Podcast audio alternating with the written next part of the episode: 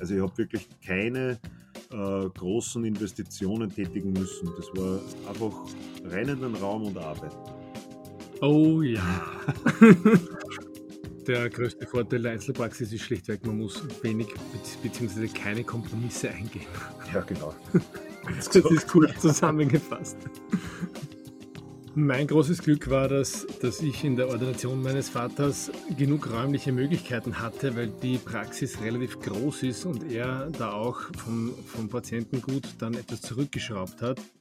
Unternehmerisch gedacht muss man als Einzeltherapeut in einer Einzelpraxis vom Visionär über den Spezialisten bis zum Administrator und zum Umsetzenden eigentlich sämtliche Rollen darstellen. So, hallo und herzlich willkommen zu einer neuen Folge unseres Podcasts. Ähm, letztes Mal ging es um die Behördenwege in Österreich. Das haben wir jetzt alles schon geklärt und quasi hinter uns. Und heute machen wir uns Gedanken um die Organisationsform, die man dann ähm, schließlich wählt, wenn man sich dazu entschieden hat, selbstständig zu werden. Ähm, ja, ich habe wieder Julian und Christian mit dabei. Servus. Grüß dich. Ja, meine erste Frage an euch wäre, ähm, der Entschluss zur Selbstständigkeit steht. Ähm, welche Optionen habe ich denn für eine Niederlassung? Als Physiotherapeut nach der Grundausbildung hat man äh, heutzutage die rechtlichen Möglichkeiten, sich sofort auch selbstständig zu machen. Und nach ersten Überlegungen, in welche Richtung es gehen kann und welche Fachrichtungen man abdecken möchte, geht es auch darum, was die finanziellen Ressourcen sind, die man als erstes mal aufstellen kann. Denn äh, am Anfang geht es mal um die Generierung von räumlichen Möglichkeiten und äh, ja, auch das, was man in Inventar oder auch unter Umständen an Werbung machen möchte. Hm, ja, also wenn der Raum vorhanden ist, dann äh, kann man überlegen, äh, welche weiteren Anschaffungen äh, brauche ich, was, was kann ich mir zulegen, was muss ich mir zulegen.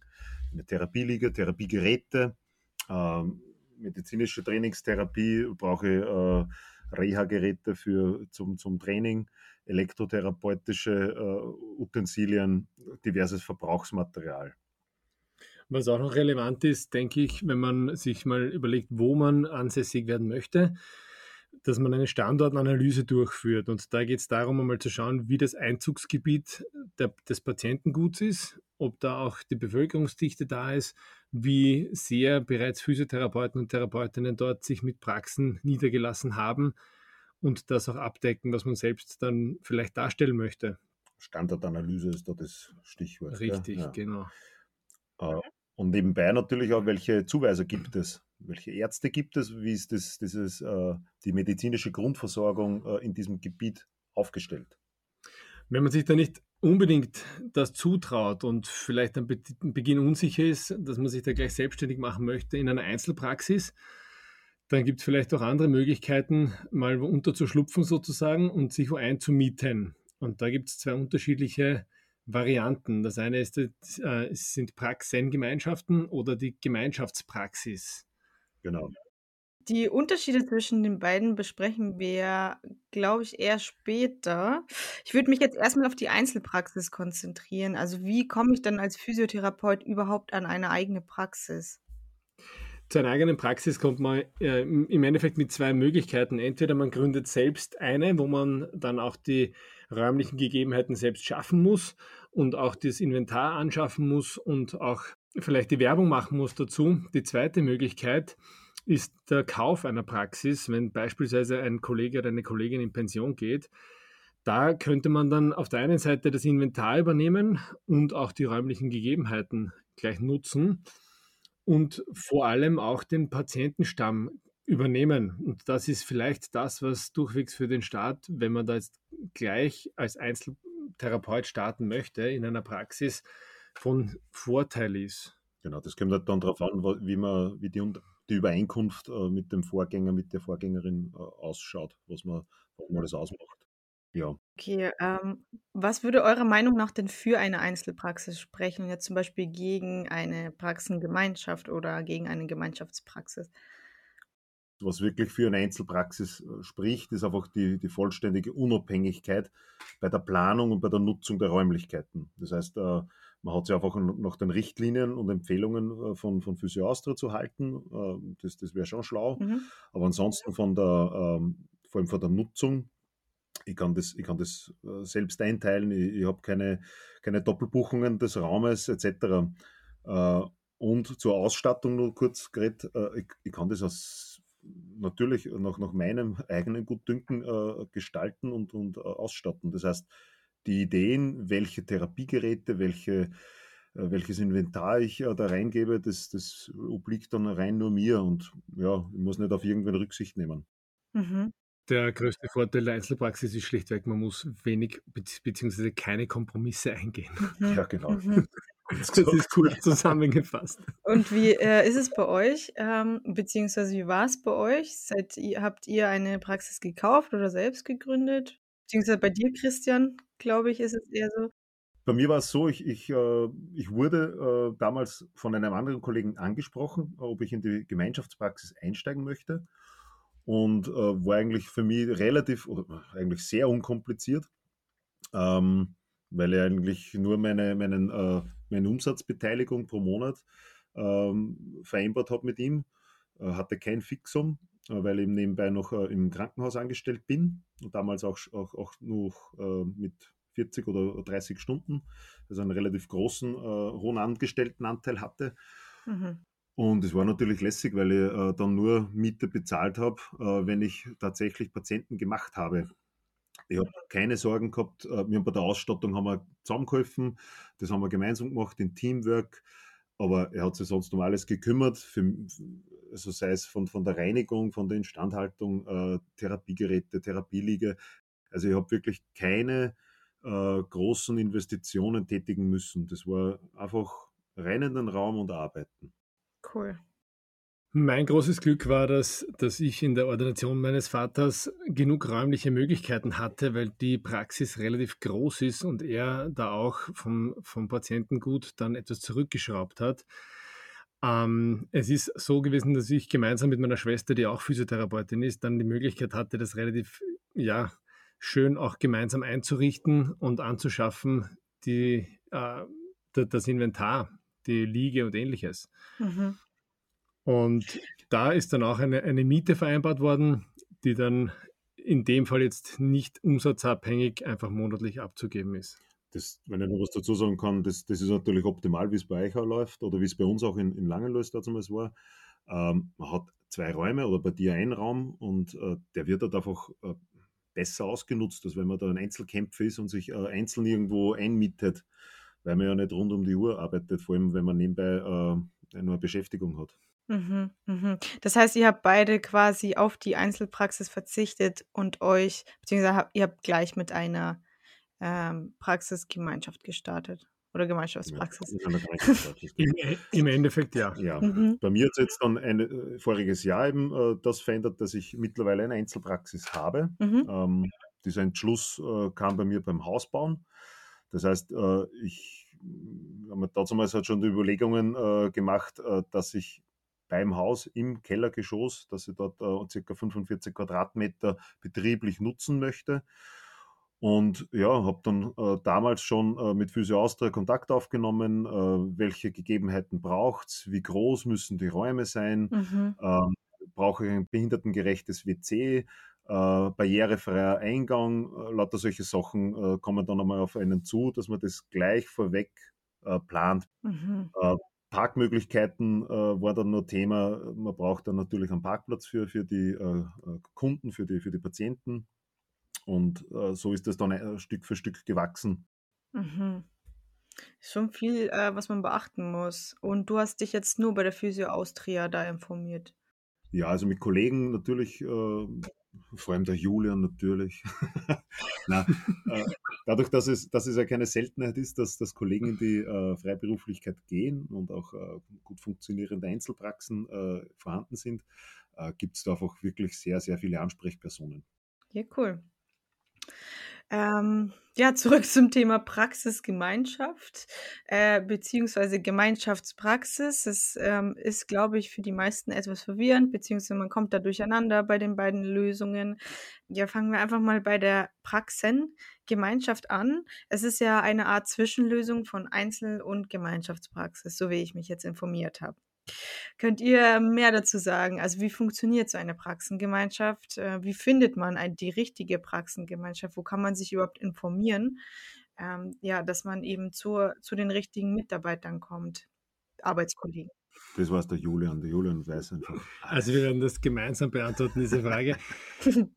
Praxengemeinschaften sind im Endeffekt mehrere separate Praxen unter einem Dach in einem Gebäude ähm, äh, mit zum Teil separater Ausstattung der Räumlichkeiten äh, von diversen Berufsangehörigen. Das müssen jetzt nicht nur Physiotherapeuten sein und es können auch andere Berufskollegen sein. Mhm. Es ist so, dass da eine Raummiete vereinbart wird und äh, die Ausstattung prinzipiell eigenständig gestaltet wird von der, in, in, der Praxis dann und in diesen Räumlichkeiten. Es ergeben sich dadurch, durch dieses selbstständige Ausstatten, auch höhere Kosten wieder am Anfang, als jetzt beispielsweise bei der Gemeinschaftspraxis. Aber was allen gleich ist, ist, dass man selbst und ständig als Therapeut tätig ist. Mhm. In der Gemeinschaftspraxis ist es so, dass es eine Praxis ist, wo die Räumlichkeiten mit Ausstattung im Endeffekt zur Verfügung gestellt wird. So wie es zum Beispiel bei mir in Langenlois war. Genau, wo es einen oder auch mehrere Hauptmieter oder Besitzer einer Praxis gibt. Das können Physiotherapeuten sein, müssen aber keine sein. Und wo man sich dann sozusagen untermietet wo man dann je nach Vereinbarung entweder ein Fixum pro Stunde, pro Halbtag oder pro Tag treffen kann oder anteilhaft vom Monatsumsatz etwas abgibt. Das ist üblicherweise zwischen 20 und 35 Prozent. Das variiert je nach örtlichen Gegebenheiten, sage ich mal, mhm. ob es eher der urbane oder ländlichere Bereich ist. Und das Verhandlungsgeschick ist, glaube ich. und das Verhandlungsgeschick der Therapeuten. Die, die, die Dringlichkeit, äh, einen, einen Kollegen äh, in die Gemeinschaftspraxis zu motivieren. Oder ja, nicht. genau, genau. Und was man da auch bedenken könnte, wenn man da jetzt anfängt, ist so eine Vereinbarung durchwegs sehr, sehr sinnvoll, weil wenn man weniger Patienten hat, dann ist das jetzt ein relativ geringes Risiko, wenn man da umsatzabhängig eine Miete zu zahlen hat. Allerdings, wenn man dann mehr hat, wäre es nicht so schlecht, wenn man das deckelt. Mhm. Das gibt es diese Möglichkeit, dass man dann sozusagen bis zu einem Maximum hinaufgeht. Mhm. Aber das was, ist, ja, ist ja Verhandlungs... Äh, genau. Basis, was, was, was man halt dann individuell vereinbart. Was in jedem Fall sehr wichtig ist, ist, dass das wirtschaftliche Risiko äh, immer bei dem Therapeuten oder bei der Therapeutin bleibt. Es ist nicht so, dass es da ein Abhängigkeitsverhältnis zum Mieter äh, oder zum, zum Vermieter geben darf, so wie beispielsweise, dass es da Vereinbarungen gibt, dass Urlaube angemeldet werden müssen, müssen oder ähm, Krankenstände dann vertreten werden müssen oder ähnliches, weil dann schrammt man an einem Angestelltenverhältnis und das muss dann auf jeden Fall tatsächlich auch durchgeführt werden. Da wird die Finanz dann freundlich aufmerksam darauf und das Finanzamt meldet sich, dass da ein Angestelltenverhältnis versteckt vorhanden ist. Das heißt, ähm, ein Kollege darf mich in einer ähm, Praxengemeinschaft gar nicht vertreten. Prinzipiell äh, schon. Äh, was wichtig ist, ist, dass es eben nicht so ist, dass es da irgendwelche Verpflichtungen geben darf. Also eine Vertretung zwischen Physiotherapeuten ist durchwegs eine, eine Möglichkeit. Mhm. Die kann der Christian vielleicht ein bisschen genauer ja, ausführen. Ich wollte wollt nur sagen, äh, es ist unbedingt notwendig, äh, dass man den Patienten halt vorab informiert, weil jeder Patient, äh, sobald er mit einer äh, Überweisung zur Physiotherapie zu einem kommt, beginnt man ja ein, ein, ähm, einen Vertrag, ein, ja, ein, äh, einen, einen, Behandlungsvertrag. Einen Behandlungsvertrag, danke. Äh, und dieser soll ja auch natürlich erfüllt werden. Und wenn ich, ich kann jetzt nicht wahlweise den, den Therapeuten wechseln, also das funktioniert dann, das wäre dann wieder ähnlich einem Angestelltenverhältnis. Das heißt, ich müsste vorab meines Wissens äh, den Patienten natürlich informieren und der muss dann natürlich, also gegebenenfalls auch schriftlich, dass der dann auch einverstanden ist, dass, dass äh, ein, ein, anderer Kollege, wenn mich der Julian zum Beispiel vertritt, dass der das äh, dann auch durchführen darf. Abgerechnet wird dann sowieso glaube ich, selbstständig. Das heißt, jeder einzeln das, oder, ja. das haben wir es jetzt nicht ganz sicher, glaube ich. Na, stimmt, dass du sagst, jeder ähm, einzelne, also du, genau. ein, ein, Therapeut, der die Therapie beenden muss, kann abrechnen und der nächste Therapeut kann eine neue Honorarnote stellen mhm. und sozusagen die Therapie weiter durchführen auf die gleiche Verordnung oder es wird die Abrechnung über diesen ersten Therapeuten, der vertreten wird, komplett durchgeführt und der Vertretende stellt im Ende eine Vertretungshonorarnote. Also das sind zwei Möglichkeiten, die man dann hat, um da die Verrechnung zu machen. Mhm, okay, interessant. Was würdet ihr sagen, wo liegen die Vorteile einer Praxengemeinschaft? Die Vorteile einer Praxengemeinschaft sind auf jeden Fall einmal, dass man Ansprechpartner hat und Kollegen hat, die man äh, befragen kann zu Science-Pathologien oder auch administrative Abläufe. Also wenn man irgendwelche therapeutische Fragestellungen hat, dann hat man da wahrscheinlich eher einen Ansprechpartner, als wenn man jetzt allein auf weiter Flur tätig ist. Was sind weitere Vorteile einer Praxengemeinschaft? Doch, der, der, der Austausch. Also bei mir war das immerhin äh, in, in Langenloh immer relativ nett, dass man äh, sich doch immer wieder getroffen hat, ähm, dass man zum Beispiel einen Schurfix äh, ausgemacht hat, einmal im Quartal, dass man sie ähm, abgestimmt hat, was, was, welche Patienten äh, behandelt werden. Es ist einfach ein, ein Come-Together möglich. Das kann man natürlich mit Einzelpraxen auch machen, aber in der Erfahrung macht man es einfach seltener, dass man sie äh, austauscht über Patienten, über gewisse Gegebenheiten, äh, aktuell, aktuelle Themen und so Sachen. Mhm. Und für mich auch ein Vorteil äh, in der Gemeinschaftspraxis damals, dass der eigene, äh, der eigene Horizont wurde erweitert, weil meine Kollegen, Kolleginnen äh, in, der, in der Gemeinschaftspraxis doch in einem anderen Tätigkeitsbereich ähm, gearbeitet haben und mir da einfach den Visus etwas geöffnet haben, dass es auch mehr gibt als das, was, was ich mache. Ähm, das ist ja zum Teil auch im Angestelltenverhältnis so äh, im Team. Man, man, sieht einfach andere Zugänge zu einem Problem. Mhm. Um jetzt einmal kurz auf die Frage zurückzukommen, was die Vorteile der Praxis oder Praxengemeinschaft ist, ist, ist ein Vorteil. Äh, es ist so, dass die Einmietung abhängig vom erwarteten, von der erwarteten Auslastung möglich ist. Als Einzeltherapeut muss ich meine Praxis erhalten und kann mich da sozusagen von den Fixkosten nicht irgendwie anpassen an das, was ich gerade arbeite, was in einer Praxengemeinschaft dann möglich ist. Mhm. Weil ich da eben stundenweise genauso einen Raum oder tageweise mieten könnte. Mhm. Aber gibt es da zum Beispiel sowas wie einen Hauptmieter oder äh, wem gehört dann an sich dann die Praxis? Nein, es gibt keinen Hauptmieter bei der Praxengemeinschaft. Es sind eben mehrere Therapeuten, die gemeinsam einen Raum mieten und auch bespielen, anteilsabhängig halt. Mhm. Und der Raum ist nur für äh, den jeweiligen Therapeuten, also der gehört dann mir wie wenn ich selbstständig eingemietet wäre. Mhm. Genau. Mhm. Der Vorteil, den man von einer äh, Praxengemeinschaft vielleicht noch kreieren kann, ist, äh, dass es zum Beispiel ein, ein unter dem Decknamen Gesundheitshaus oder äh, Versorgungszentrum läuft mhm. und es gemeinsame Parkmöglichkeiten gibt. Ähm, vielleicht ist da ein Arzt in diesem, ein Arzt in, dieser, in diesem Gebäude, dass es einfach ein, ein zentraler Punkt ist für Patienten, eine zentrale Anlaufstelle zur Therapie, zur medizinischen Versorgung. Ich würde auch den, den Außenauftritt erwähnen, weil eine Praxengemeinschaft nach außen nicht als eine Praxis auftritt, also nicht ein einheitliches Logo oder ähnliches hat, sondern da kann wirklich jeder Therapeut selbst sich gestalten und, und sich definieren. Mhm. In der mhm. Gemeinschaftspraxis ist das Auftreten nach außen schon vereinheitlicht, auch wenn im Endeffekt jeder Therapeut das wirtschaftliche Risiko selbst trägt. Gibt es eine Homepage, aber jeder Therapeut ist selbst beschrieben und, und kann auch selbst eingeteilt werden, ist auch selbst für sein Patientengut und äh, Klientel verantwortlich.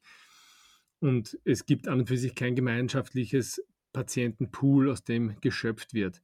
Was bei der Gemeinschaftspraxis schon ein Vorteil sein kann noch, äh, dass es dort durchwegs auch Angestellte gibt, die beispielsweise administrativ tätig sind, also Sekretariat sozusagen, wo auch dann Patienten anrufen können, wo dann die jeweils eingemieteten Therapeuten zwei, drei Termine pro Woche einfach bekannt geben, die eingeteilt werden können und wenn da ein Patient anruft, der nicht zu einem speziellen Therapeuten möchte, kann das sozusagen auch so vergeben werden. Mhm. Das ist durchwegs ein, ein Benefit, weil man sich da um einen kleinen Teil der Administration nicht unbedingt selbst kümmern muss. Okay, ich glaube, jetzt sind die, die Unterschiede auf jeden Fall klarer. Gab es für euch denn jemals eine Situation, in der ihr froh wart, jetzt in einer Gemeinschaftspraxis zu arbeiten und nicht als Einzelkämpfer alleine zu arbeiten in einer Einzelpraxis? Hm, ja, also die grundsätzliche Situation äh, hat mir damals sehr gefallen, dass, dass er einfach dieses äh, Risiko nicht hatte, wenn ich keine Patienten äh, habe, dass, er, dass ich einfach auch keine Fixkosten habe. Also das war für mich der, der ausschlaggebende Vorteil in dieser äh, Konstellation. Mhm. Und was ich schon erwähnt habe, äh, der, der Austausch, den, den Horizont, äh, der dadurch erweitert werden kann, wenn man mit den Kolleginnen und Kollegen sich von vom anderen Fachgebiet irgendwie austauscht und darüber spricht, weil die einfach andere Therapieschwerpunkte haben. Was für mich durchwegs ein erwähnenswerter Vorteil ist, ist, dass Patienten auch weitergegeben werden können an Kollegen, wenn zum Beispiel die Fachbereiche unterschiedlich sind oder die therapeutischen Ansätze unterschiedlich sind. Es sind, sind wir Physiotherapeuten und Therapeutinnen auch nur, nur unter Anführungszeichen Menschen. Mhm. Und da passt halt manchmal die Chemie bei dem einen anders als beim anderen. Und so kann man auch Patienten untereinander weiterleiten, sozusagen. Man erweitert die Möglichkeiten bei Anfragen. Mhm. Aber das wäre sowohl für die Praxiengemeinschaft als auch für die Praxis, äh, auf die Gemeinschaftspraxis möglich, dass ja. man die Patienten quasi ja. weiter. Ähm, der Vorteil, den, der bei uns auch kurz war, wir hatten kurzfristig ein, eine Masseurin und eine Ergotherapeutin in der äh, Gemeinschaftspraxis. Und ich denke schon, also das ist äh, was, was ich jetzt merke in der Einzelpraxis, ähm, man, man wirkt einfach etwas kompetenter, wenn man mehr anbieten kann und vielfältiger anbieten kann, weil das Problem sich dann manchmal ja nicht nur auf physiotherapeutische Aspekte äh, bezieht. Mhm. Sondern es ist gut, wenn man da breiter aufgestellt ist. Das stimmt. Ja, und auf der anderen Seite gab es dann auch mal für euch eine Situation, wo es zu Unstimmigkeiten kam und ihr ähm, euch gewünscht hättet, dass ihr in einer Einzelpraxis arbeiten würdet? Oh ja. also vor allem, das ist meine Situation, wo, wo ich mir eben mit meiner Kollegin einen Raum teile. Es muss halt terminlich abgestimmt werden. Das ist halt mhm. das, was, was zum Teil, wenn man nebenbei auch noch fix angestellt ist, nicht so leicht ist, weil die eigenen Ressourcen dann zum Teil knapp werden. Aber das ist für mich schon der einzige Aspekt.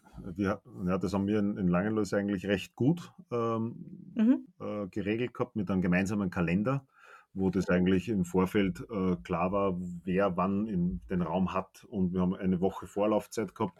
Wenn ich den nicht brauche, den Raum, dann streiche ich ihn wieder raus. Dann, ist, äh, dann scheint er wieder als frei auf. Okay, das heißt, äh, euch ist noch nie so was wie eine Doppelbuchung untergekommen. Das habt ihr immer ganz gut geregelt. Ja, doch, natürlich ist das bei uns auch vorgekommen. Ja, aber, aber dann habe ich schon zwei Patienten bei mir selbst eingeteilt. Ja, Der Julian ist einfach der besonders Coole. Das, das, was ich noch sagen kann, eine Situation, die einfach ähm, mir manchmal äh, geärgert ist, übertrieben, aber was halt einfach manchmal störend war, weil einfach die, die Ausstattung nicht so ganz nach meinen äh, Bedürfnissen äh, vorhanden war. Und ich hätte mir einfach, weil ich das auch teilweise von der Klinik äh, gekannt habe, das ist mir dann einfach, das hat mir einfach gefehlt. Mhm. Ich wollte mit Patienten dann das und das machen, äh, habe aber das Gerät nicht dazu. Und äh, man bespricht das natürlich und da war, äh, das, da war immer ein offenes Ohr da natürlich. Aber die Umsetzung, bis dass das dann angeschafft worden ist, äh, ist natürlich dann immer etwas verzögert, als wenn ich in der Einzelpraxis mal was wünsche, was vorstelle, dann kaufe ich mal so und fertig. Das stimmt, ja. Ja, äh, das Thema mal zusammengefasst. Es klingt so, als wäre es ähm, eine schwierige Entscheidung, bevor man eben startet, äh, wo man sich jetzt erstens niederlässt und zweitens, wie man das am besten macht in der Praxisgemeinschaft oder jetzt selber. Ähm, habt ihr irgendwelche Tipps für unsere Zuhörer, wie man das dann am, am gescheitesten angeht? Welche Gedanken muss man sich machen und wie findet man raus, ob man jetzt eher so der Einzelkämpfer ist oder ob man jetzt eher eine Praxisgemeinschaft starten sollte? Also grundsätzlich geht es mal um die Selbsteinschätzung, wie man, wie man es sich selbst zutraut. Unternehmerisch gedacht muss man als Einzeltherapeut in einer Einzelpraxis vom Visionär über den Spezialisten bis zum Administrator und zum Umsetzenden eigentlich sämtliche Rollen darstellen. Da ist die, das Akronym Team für toll ein anderer macht's nicht mehr ganz leicht durchzusetzen, weil man muss es selbst tun. Das ist mal das, was man sich bewusst sein muss. Läuft das bei euch so im Team?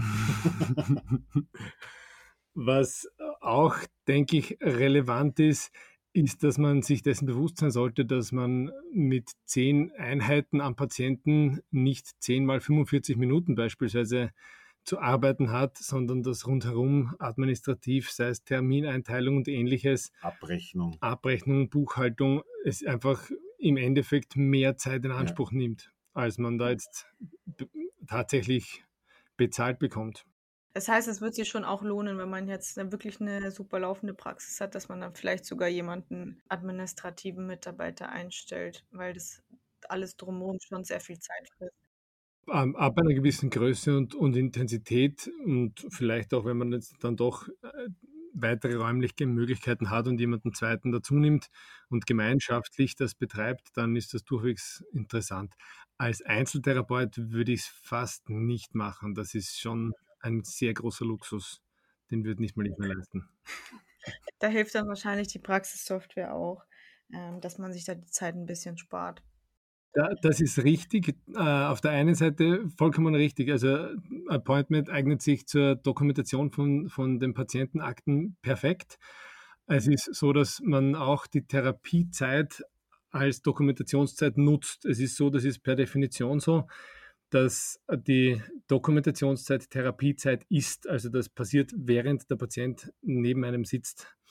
Äh, allerdings diese Sachen wie Termineinteilungen, ähnliches Anfragen beantworten, das sind halt Dinge, die man nicht in der Therapiezeit macht. Und das ist halt dann dieser Aspekt, den man sich zumindest im Hinterkopf ein bisschen halten sollte. Mhm. Okay. Das war es eigentlich dann schon wieder für heute.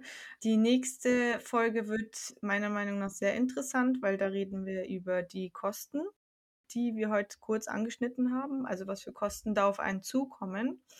Da werfen wir eben äh, einen detaillierten Blick nächstes Mal drauf. Und ja, ich freue mich auf die nächste Folge. Danke, dass ihr wieder da wart, ihr beiden. Danke für die Einladung. Sehr gerne und wir hören uns das nächste Mal. Ciao. Ciao. Ciao. Dieser Podcast wird präsentiert von Appointment, der unkomplizierten Praxissoftware. Übrigens nicht nur für angehende Physiotherapeutinnen und Therapeuten. Um dich voll auf deine Patientinnen und Patienten konzentrieren zu können, brauchst du einen freien Kopf. Mit Appointment verwaltest du deine Termine, Dokumentation und Rechnungen im Handumdrehen. Das bedeutet weniger Stress mit Administration und mehr Zeit für deine Patientinnen und Patienten. Jetzt kostenlos testen auf www.appointment.com.